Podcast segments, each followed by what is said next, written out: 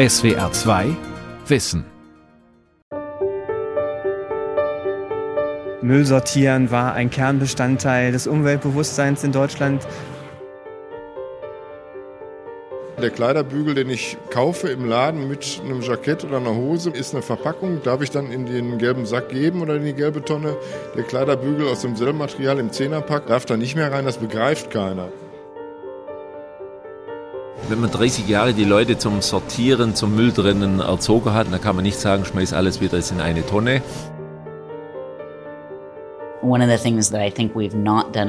Wir tun immer so, als wäre Recycling umsonst. Aber zu Null Müll zu kommen, ist sehr teuer. Getting to zero waste is very expensive. Zero Waste. Der Traum von Null Müll. Von Christoph Drösser und Max Rauner.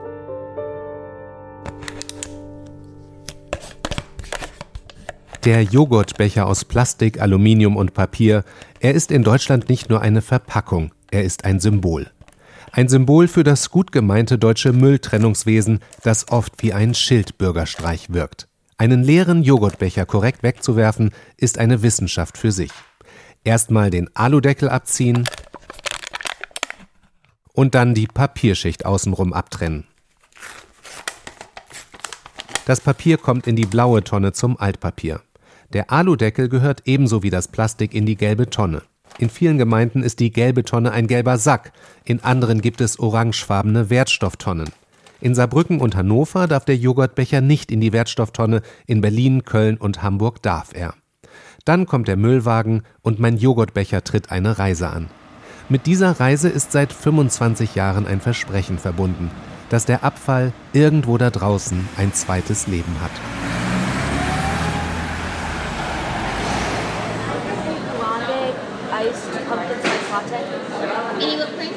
Auch hier bei uns in Kalifornien wird die müllfreie Zukunft versprochen, auf Englisch Zero Waste. Mein Paradebeispiel sind die kompostierbaren Kaffeebecher, Gabeln und Messer, die man hier zunehmend im Café oder auf Partys benutzt. Die Amerikaner lieben ja ihr Einweggeschirr. Und wenn man das zu Kompost verarbeiten kann, dann klingt das nach wunderbarer Kreislaufwirtschaft. Aber nur, wenn der Becher auch wirklich im Kompost landet. Das Dilemma erläutert mir Emily Hansen vom privaten Entsorger Green Waste in San Jose. If you don't have the collection and processing system set up, wenn für diese kompostierbaren Materialien kein Sammel- und Verarbeitungssystem existiert, dann landet dieser Becher im Recycling. Und dort kann er nicht verarbeitet werden. Er landet mit dem Restmüll auf der Deponie und erzeugt dort Methan. Es wäre besser gewesen, besser in Anführungszeichen, wenn stattdessen ein nicht abbaubarer Plastikbecher auf der Deponie gelandet wäre. Der gibt wenigstens kein Gas ab. Das versteht kaum ein Verbraucher. Deshalb ist der Trend in Kalifornien nicht auf die Sammelleidenschaft der Menschen vertrauen, sondern auf das manuelle und automatische Sortieren. Der Systemvergleich Deutschland-Kalifornien lohnt sich. Wäre Kalifornien ein eigenes Land, dann wäre es hinter Deutschland die fünftgrößte Volkswirtschaft der Welt. Beide Länder haben strenge Umweltgesetze und blühende Recycling-Fantasien, aber ganz unterschiedliche Ideen, wie man mit dem Abfall umgehen soll. In Kalifornien hinterlässt jeder Einwohner knapp 800 Kilogramm Müll pro Jahr. In Deutschland sind es knapp 500 Kilogramm. Hierzulande setzt der Staat auf die Mithilfe der Bürger. Sie sollen ihren Abfall vorsortieren. Der deutsche Haushaltsmüll besteht aus drei etwa gleich großen Anteilen. Ein Drittel wird als Restmüll und Sperrmüll eingesammelt, ein Drittel als Bioabfall und ein weiteres Drittel sind getrennt erfasste Wertstoffe, also Papier und Glas und Verpackungen wie Joghurtbecher, Einwegplastikflaschen und Konservendosen. Ein ökologisch korrekter Haushalt hat dafür vier bis fünf Behälter. Es gibt aber ein Problem. Die Mülltrennungsmoral sinkt. Verpackungen, Restmüll und Küchenabfälle geraten durcheinander. Von der vielbeschworenen Kreislaufwirtschaft ist Deutschland weit entfernt. Etwa die Hälfte der Haushaltsabfälle landet in der Verbrennung. Fast eine Million Tonnen Altplastik wurden bis vor kurzem nach China exportiert. Und neu hergestelltes Plastik besteht nur zu 12 Prozent aus Recyclingmaterial. Nun gibt es einen neuen Anlauf, das System zu verbessern, mit neuen Gesetzen, neuer Sortiertechnik und Nachhilfe in Sachen Mülltrennung. Papa, kommt die alte Zahnbürste in den gelben Sack? Hm, weiß ich nicht. Die Windeln kommen nicht rein, oder? Also da bin ich überfragt. Öh, und das Wattestäbchen hier? Och, ist doch egal, der ganze Müll landet ja eh auf einem Haufen. Recycle deine Meinung. Richtig getrennter Müll bleibt getrennt und kann recycelt werden. In den gelben Sack gehören nur leere Verpackungen. Auf keinen Fall Restmüll. Hilf mit. Mülltrennung wirkt. Eine Initiative der dualen Systeme. Seit Anfang 2019 gilt in Deutschland ein neues Verpackungsgesetz und das verpflichtet die Abfallwirtschaft zu mehr Aufklärungsarbeit. Deshalb gibt es nun die Kampagne Mülltrennung wirkt, zunächst als Pilotversuch im Raum Euskirchen bei Bonn. Die Radiowerbung soll das Vorurteil widerlegen, dass die Mülltrennung zu Hause gar nichts bringt, weil am Ende angeblich alles zusammengekippt wird. Was passiert wirklich mit den Abfällen, die man in Euskirchen in die gelbe Tonne wirft?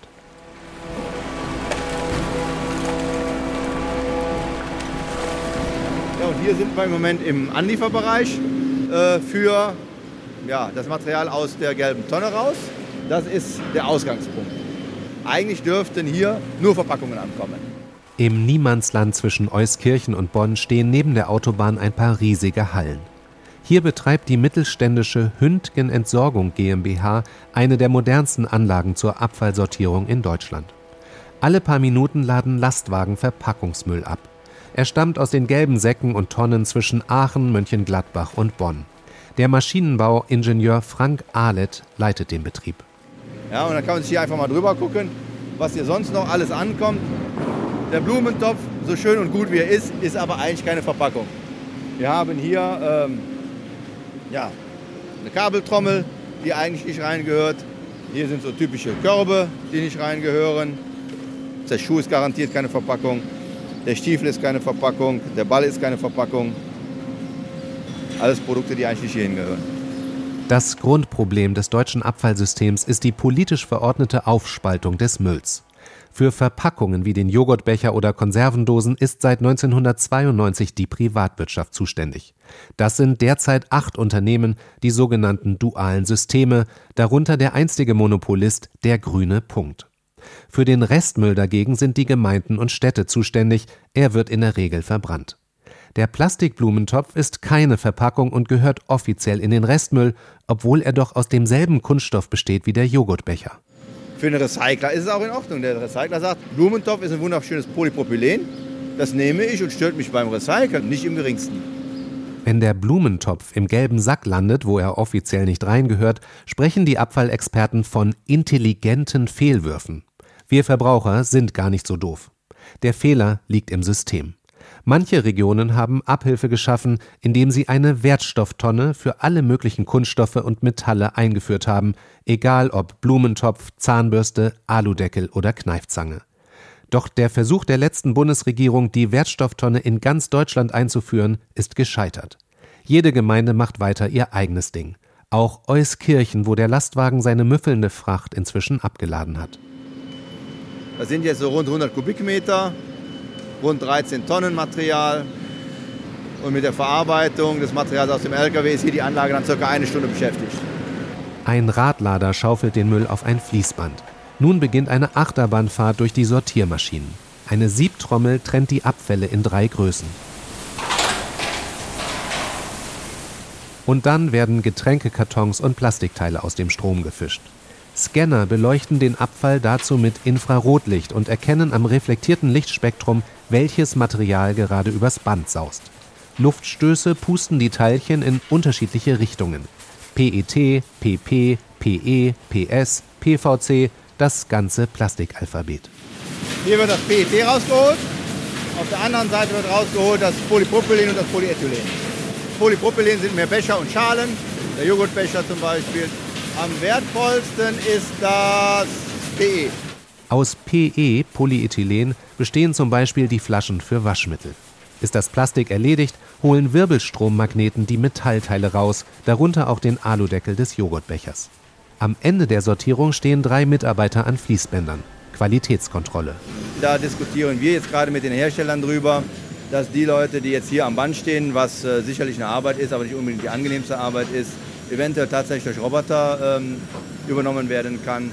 Dass man sagen könnte, okay, aus den PET-Flaschen werden zum Beispiel durchfärbte PET rausgeholt, äh, weil das natürlich die Farbgebung der Regranulate beeinflusst.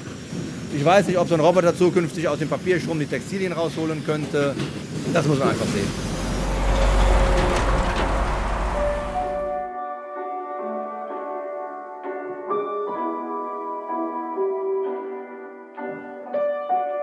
Zero is about a simple truth. If less is more, then zero is everything.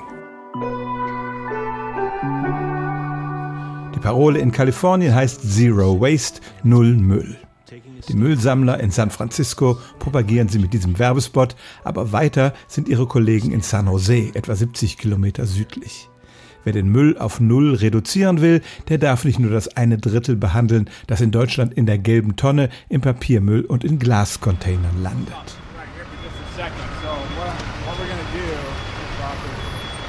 Die Recyclinganlage von San Jose hat zwei Tore. In das rechte kommt der Müll aus der blauen Recyclingtonne, in das linke der Restmüll aus der grauen Tonne. Die Sortierung im Inneren läuft aber praktisch gleich ab. So unterschiedlich sind die beiden Abfallströme nämlich gar nicht, erklärt Richard Sweet vom Anlagenhersteller BHS. The biggest difference is on the fiber side in the mixed waste world. Der größte Unterschied, im gemischten Müll sind die Faserstoffe schmutziger, weil sie mit organischen Abfällen vermischt sind. Wenn man also Papier und Pappe vorher vom Müll trennt, dann lässt sich das besser weiterverkaufen. In den USA wird kaum Abfall verbrannt. Was nach dem Sortieren übrig bleibt, landet auf der Deponie. Dort zersetzen sich die organischen Anteile und das hochklimawirksame Gas Methan entweicht in die Atmosphäre. Deshalb wird hier Kompostierung groß geschrieben. Die feuchten Anteile werden aus dem Müll heraussortiert. Sie werden dann entweder anaerob kompostiert, also in geschlossenen Anlagen unter Luftabschluss, da kann das Methan aufgefangen und als Biogas genutzt werden. Oder die Kompostierung erfolgt aerob, also an der frischen Luft, dabei entsteht gar kein Methan. That's our incoming material. The majority of this material goes to another site das ist unser Eingangsmaterial. Der größte Teil davon geht raus zu einer Kompostieranlage, die alles Organische da herausholt. Papier, Essensabfälle und so weiter. Und die holen noch einmal Reste von Plastik da heraus und recyceln das weiter. Im Moment gehen hier 110 Tonnen pro Stunde ins System und heraus kommen nur 5 Tonnen. Alles andere wird wiederverwertet. Everything else is being recovered. Über 80 Prozent des unsortierten Mülls, der in Deutschland größtenteils verbrannt wird, werden hier herausgeholt. Und neuerdings werden in San Jose noch mehr verwertbare Stoffe aus dem Müll zurückgewonnen, weil künstliche Intelligenz beim Sortieren hilft. Am Ende des Fließbands findet ein Roboter noch eine ganze Menge Dosen und Flaschen, die den menschlichen Sortierern entgangen sind. Dieser Roboter Max AI ist Richard Sweets ganzer Stolz. Bis zu 60 Mal pro Minute schnappt er eine Verpackung vom Band.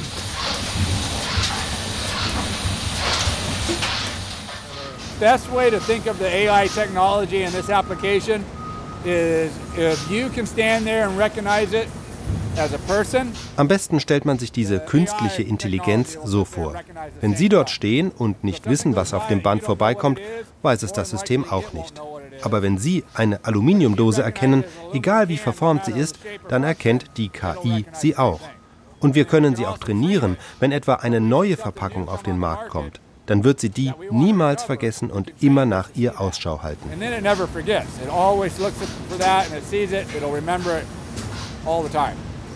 Noch arbeiten die Roboter nur in der Qualitätskontrolle am Ende des Fließbands. Aber Richard Sweet sieht keinen Grund, warum die intelligenten Maschinen nicht irgendwann den gesamten Müll sortieren sollten. So at the end of the day, you could really call it, if you will, a lights out facility. Am Ende könnte eine Anlage stehen, die ganz ohne Menschen arbeitet. Die kann länger laufen und mehr Material mit konstantem Tempo verarbeiten.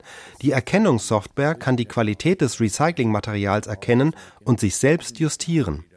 Die Vision ist, dass ich an einem Ende Material hineinfüttere und am anderen Ende kommt es sortiert wieder heraus, ohne dass ein Mensch es berührt hat. Ist das die schöne neue Müllwelt? Wir werfen unseren Abfall gedankenlos weg und die Maschinen kümmern sich dann um die Mülltrennung und das Recycling?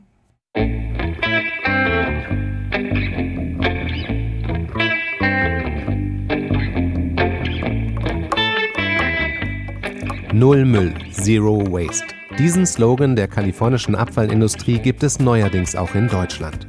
Der Berliner Senat hat das Leitbild Zero Waste in seinen Koalitionsvertrag geschrieben. Deponien sind in Deutschland weitgehend abgeschafft. Hier hieße Zero Waste kein Müll mehr in die Verbrennung. Alles soll recycelt, kompostiert oder repariert werden. Man wolle die Restmüllmenge in der grauen Tonne drastisch reduzieren, heißt es im Berliner Koalitionsvertrag. Nicht jeder ist von diesem Ziel begeistert. Wir können natürlich Abfälle minimieren. Das geht allerdings nur, wenn wir nicht hinten anfangen, wie wir das aktuell tun, all das, was schon da ist, versuchen, auf irgendeine mehr oder weniger sinnvolle Art in den Kreislauf zurückzubringen. Wenn, müssen wir vorne anfangen. Peter Quicker ist Professor für Energierohstoffe an der Universität Aachen. Er findet es gar nicht so schlimm, dass in Deutschland so viel Haushaltsmüll verbrannt wird. Der Restmüll aus der grauen Tonne kommt meistens direkt in die Müllverbrennungsanlage. Ist das wirklich so schlecht? Sie müssen sich ja vorstellen, dass aktuell, ich glaube, immer noch zwei Drittel unserer ja, Wärme, die wir im Haushalt nutzen für warme Füße, warmes Wasser, das wird aus Öl gemacht und aus Gas. Das ist ein viel besserer Brennstoff, den man für Kunststoffe, für Treibstoffe nehmen können und die alten Kunststoffe verbrennen und damit heizen. Das wäre die ideale Lösung. In einer Studie für das Umweltbundesamt hat Peter Quicker berechnet, in welchen Anlagen hierzulande Abfälle verbrannt werden, um daraus Strom oder Wärme oder beides zu gewinnen. Ergebnis? Knapp 4 Prozent des Energieverbrauchs in Deutschland werden mit Abfall gedeckt. Und wenn dadurch Öl und Gas eingespart werden, sei dies auch sinnvoll. Zementkraftwerke zum Beispiel nutzen Altplastik als Ersatzbrennstoff. Omas Kleiderschrank aus Holz wird im Biomassekraftwerk zu Strom. Die CO2-Bilanz von Müll ist besser als die von Kohle und Gas, weil mehr als die Hälfte des brennbaren Materials aus nachwachsenden Rohstoffen stammt. Müllverbrennung da, wo ich die Wärme nutzen kann, das ist sicherlich ein mindestens genauso guter Weg wie manche stoffliche Verwertung. Vor allem werden dabei die leider immer mehr Huckepack fahrenden Schadstoffe zerstört. Und am besten ist, die Anlage steht da, wo ich Wärme in der Industrie brauche. Wir haben viele Industrieunternehmen, die brauchen Dampf zum Beispiel und da muss die Müllverbrennung stehen. Dann ist das ein optimaler Wirkungsgrad. Ich kann den Dampf zu 90 Prozent nutzen. Wunderbar, da gibt es nichts dran zu kritteln. Und deshalb hat Peter Quicker auch keine Bedenken, manche Dinge, die eigentlich in den gelben Sack gehören, in die Restmülltonne zu werfen. Folien zu sammeln macht aktuell überhaupt keinen Sinn. Also was ich daheim mache, ich nehme alle Hohlkörper, die ich habe, Shampooflaschen, Spüliflaschen, die gebe ich in die gelbe Tonne und alles, was Folie und sonst was ist, gebe ich gleich in den Restmüll. Dann kommt es direkt ohne den Umweg über die Sortierstation in die Müllverbrennung, weil landen tut es ohnehin da. Als Restabfall quasi aus der Sortierung, da können Sie es auch gleich direkt reinschmeißen. Das Recycling wird auch dadurch erschwert, dass die Hersteller immer raffiniertere Produkte und Verpackungen auf den Markt bringen, die vielleicht schön aussehen, aber schwer zu sortieren sind. Schwarze Plastikflaschen für Duschgel zum Beispiel, die kann der Infrarotscanner nicht vom schwarzen Fließband unterscheiden. Die Entsorger müssen immer neue Techniken erfinden, um diese Stoffe auszusortieren. Wenn es gut läuft, kommen Produkthersteller und Abfallentsorger miteinander ins Gespräch, berichtet Frank Ahlet vom Entsorgungsbetrieb Hündgen. Beispiel Kaffeepads. Sie sind fast schon der Inbegriff überflüssiger Verpackungen. Faszinierendes Projekt mit einem großen Hersteller von diesen Kaffeepads die haben wirklich alles getan, um ihre Pets recyclingfreundlich zu machen. Ein Kunststoff gemacht, alles wirklich fantastisch. Und dann sind die Produktdesigner hingekommen und haben gesagt, ja, damit das besonders edel aussehen, machen wir diese Dinger zukünftig dunkelrot. Ich gesagt, super, Dankeschön. Jetzt habt ihr eure ganzen Bemühungen, die ihr vorher reingesteckt habt, über Jahre das ganze Geld, im Prinzip mit einem Federstrich dahin gemacht, weil dieses dunkelrot sehe ich nicht. Dunkelrote und auch dunkelbraune und schwarze Kunststoffe sind für die Infrarotscanner nicht von den Fließbändern zu unterscheiden, auf denen sie durch die Sortieranlage flitzen. Dunkelrote Kaffeepads werden also nicht erkannt und landen am Ende in jenem Rest, der in die Müllverbrennungsanlage kommt. Patrick Hasenkamp, der Präsident von Municipal Waste Europe, dem europäischen Dachverband der Kommunen, spricht sogar von No-Go-Produkten, die der Gesetzgeber notfalls verbieten müsse. Nehmen wir mal das mittlerweile sehr beliebte Fruchtmus aus der Quetschverpackung. Das sind Multilayer-Verpackungen. Die sind in der Komplexität, dass da mehrere Schichten hauchdünn zusammengebracht worden sind, um dieses Mus zu transportieren und eben auch haltbar dann zu präsentieren. Die sind nicht mehr auflösbar und von daher sind die auch nicht recycelbar. Müssten im Grunde genommen eigentlich sanktioniert werden, wenn man das über einen freiwilligen Weg nicht miteinander bekommt.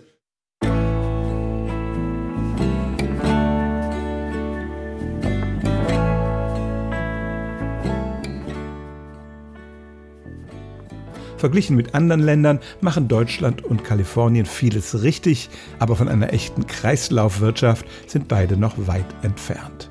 Willi Stadler ist der Chef des gleichnamigen Familienunternehmens, das weltweit zu den größten Herstellern von Müllsortieranlagen gehört.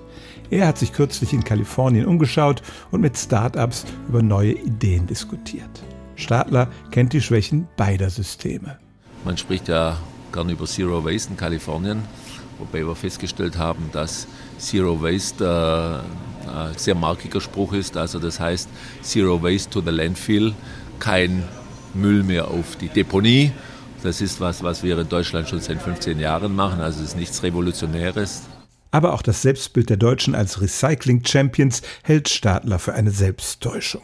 Zu viel Müll landet in der Verbrennung. Der wird äh, so genannt thermisch recycelt. Das ist für mich äh, eins der Unworte des Jahres. Äh, also wird halt verbrannt.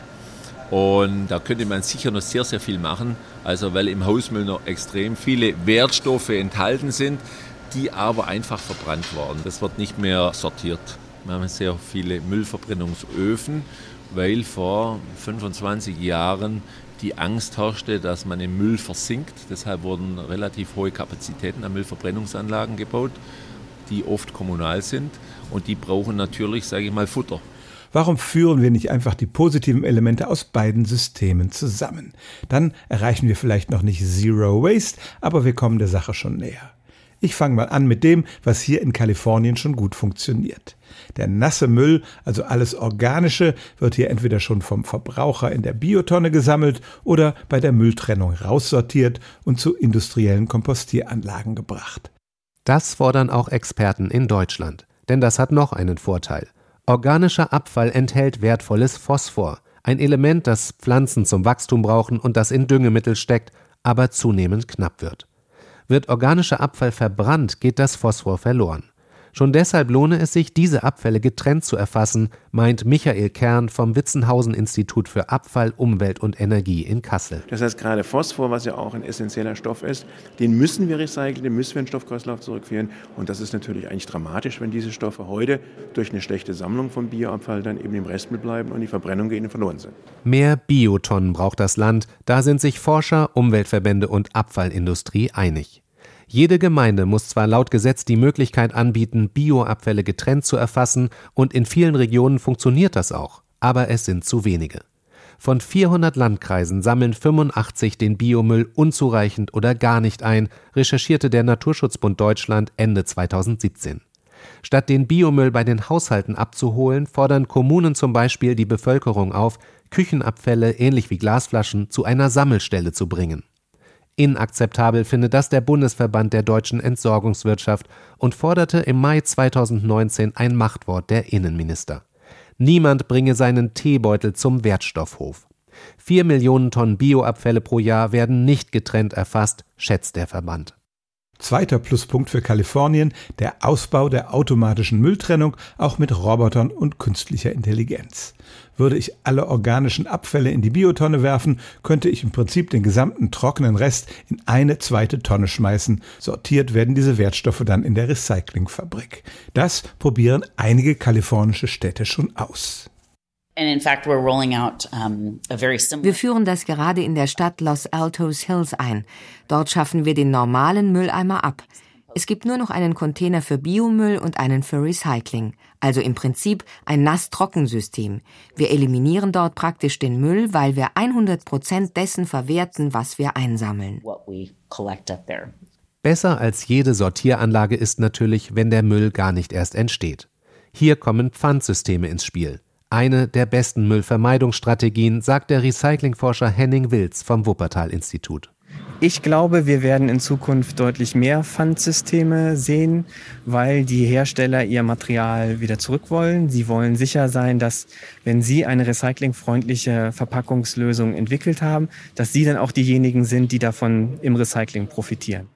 Mehr Biotonnen, mehr Pfandflaschen. Und dann müssten die Kommunen und die Abfallindustrie noch die verwirrende Vielfalt von gelben und orangenen Tonnen und Säcken vereinheitlichen. Der Plan für eine bundesweit einheitliche Wertstofftonne stand 2013 im Koalitionsvertrag der Bundesregierung, scheiterte aber am Streit zwischen Kommunen und der Privatwirtschaft. man müsste ihn nur aus der Schublade holen. Auch gute Ideen lassen sich recyceln. In einem Punkt gibt es eine transatlantische Einigkeit der Abfallexperten. Schon beim Design von Produkten müssen die Hersteller ans Recycling denken, anstatt den Verwertern das Leben immer schwerer zu machen. Und wenn sie das nicht tun, müssen sie zur Kasse gebeten werden. Emily Hansen von Green Waste in San Jose. I think that anytime you get close to it, it's going to move just a little bit further out of reach. Immer wenn wir kurz vor dem Ziel sind, rückt es wieder ein bisschen weiter weg. Zum Beispiel, wenn man einen Plastikbehälter noch zusätzlich in Folie einpackt. Wir haben optische Sortierer, die die Polymere im Plastik identifizieren. Aber wenn das mit einer anderen Plastikfolie umwickelt wird, dann funktioniert das nicht mehr und unsere Maschinen können nicht mehr ihren Job machen. Prevent our, our machines from doing their job. Laut dem neuen deutschen Verpackungsgesetz sollen finanzielle Anreize die Industrie motivieren, mehr recycelbare Verpackungen herzustellen. Erweiterte Produktverantwortung heißt das Konzept. Gunda Rachut soll dieses System mit aufbauen. Sie leitet die Stiftung Zentrale Stelle Verpackungsregister, eine Art Oberaufsicht über die dualen Systeme. So eine Verpackung, die nicht gut recycelbar ist, die muss teuer sein und eine, die gut recycelbar ist, die muss weniger teuer sein. Diese zentrale Stelle muss gemeinsam mit dem Umweltbundesamt einen Standard schaffen, was ist gut recycelbar und was nicht. Wir haben das gemacht und müssen jetzt natürlich auswerten, hat das funktioniert oder hat das nicht funktioniert. Zero is about a simple truth. If less is more, then zero is everything. San Francisco hat vor sechs Jahren versprochen, bis 2020 den Müll auf Null zu reduzieren. Das hat natürlich nicht geklappt und es wird auch in den nächsten Jahren nur dann funktionieren, wenn man sich die Zahlen schön rechnet.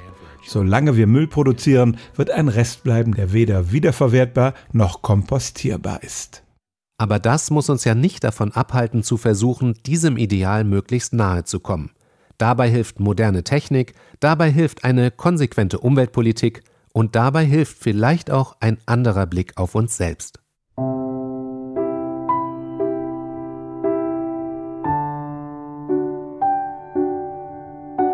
Der Mensch selber ist auch Abfall. Irgendwann wird er leider sein Leben beenden und dann ist er im Grunde genommen Abfall, der auch nur partiell auf dem Friedhof in entsprechende Biomasse wieder umgesetzt werden kann. Da bleiben Zahnplomben, irgendwelche anderen Dinge, die er im Körper hat und Schadstoffe, die er akkumuliert hat, natürlich in der Biosphäre, was da auch nicht hingehört. Es gibt keine abfallfreie Zukunft.